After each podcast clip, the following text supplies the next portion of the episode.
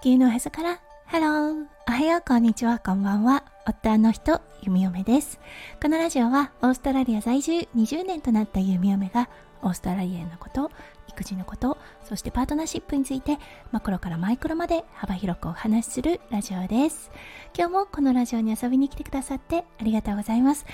今日は8月7日月曜日ですね。皆さんどんな週始めの午後お迎えでしょうか？はい弓嫁が住んでいるオーストラリア。ちょっとねお天気が崩れています。昨日はねずっと雨だったのですが今日は少し太陽が顔を覗かせてくれるといいなと思っている弓嫁です。はいそれでは最初のコーナーネイティブってどう話す？今日の Aussie English。今日のねフレーズは What a day! です。はいこれだったんですがなんて日だっていうような表現法になります昨日のね看護のお仕事でスタッフだったり先生だったりがこれを連発していましたそうそしてね本当にああなんて日だったんだろうっていうような感じだったので今日はねこのフレーズをご紹介させていただきました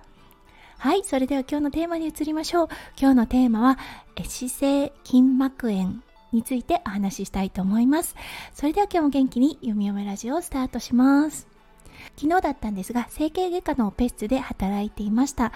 はいそしてこの壊死性筋膜炎というコンディションの患者さんがなんと立て続けに2人もいらっしゃったんです。はい。普段はあまり聞くことのないこのコンディション。ただねものすごい勢いではいあの症状が悪くなってそしてですね結構致死率も高いんです。32%超えぐらいの致死率。そうもしね何もトリートメントがされなかった場合それくらいの致死率があります。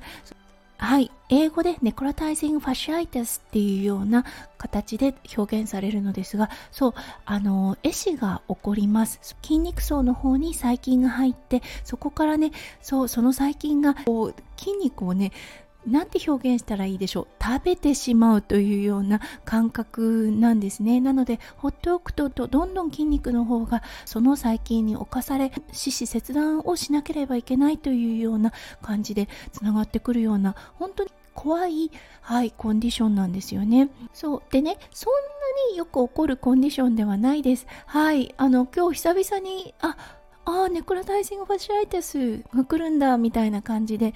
1年に1回あるかなないかなといったような状態だったんですが立て続けに2人そしてね病院になんとその状況を思っている方が3人他にいらっしゃるということでああちょっとね何か、うん、あのコミュニティで起こっているのかなというようなことをはいあのお医者様がおっしゃっていました。本当始まりは小さな傷に細菌が入ってしまったというようなね普通にあり得るような状況からこのね壊死性筋膜炎というような形に進んでいくことがあるということでねそうあ改めてゆみゆめもそうだそうだこのコンディション怖いよなっていうようなことを思い返しましたので今日はねそのお話をさせていただきました。幸いこの2人の患者さん早いうちに対処ができたということでそう切断まではいかないようなのですがかなり長い病院生活になると思いますはい。ということで今日は昨日のね、患者さんが患っていた姿勢筋膜炎、ネクロタイジングファシアイタスの病気をご紹介させていただきました。はい、今日も最後まで聞いてくださって本当にありがとうございました。皆さんの一日がキラキラがいっぱいいっぱい詰まった素敵な素敵なものでありますよう、夢夢心からお祈りいたしております。それではまた明日の配信でお会いしましょう。地球のへそから、ハロー、弓嫁ラジオ、弓嫁でした。じゃあね、バイバイ。